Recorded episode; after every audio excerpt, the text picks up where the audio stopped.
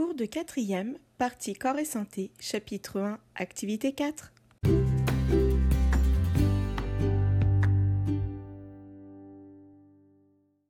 Bonjour à tous, j'espère que vous allez bien.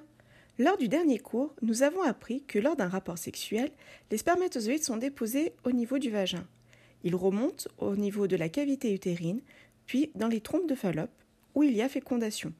Alors pour rappel, ils partent de partout où ils vont, où ils peuvent aller, mais simplement, l'ovule sera présent dans une des trompes de Fallope après ovulation.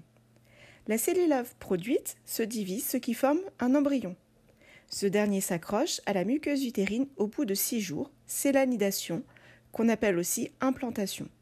Si la femme est enceinte, la muqueuse utérine est maintenue et elle n'a pas ses règles.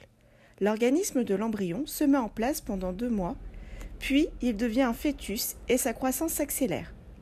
Au début, les vaisseaux sanguins et les glandes à glucose de la muqueuse utérine nourrissent l'embryon. Mais en grandissant, cela ne devient plus suffisant. Cela nous amène à la question quels sont les échanges entre la mère et le futur bébé pendant la grossesse? Et puis, après la grossesse, comment se réalise l'accouchement? Pour y répondre, expliquez comment se réalisent les échanges entre la mère et le futur bébé pendant la grossesse en faisant une recherche sur Internet vous pouvez indiquer votre réponse en réalisant un schéma et ou un texte.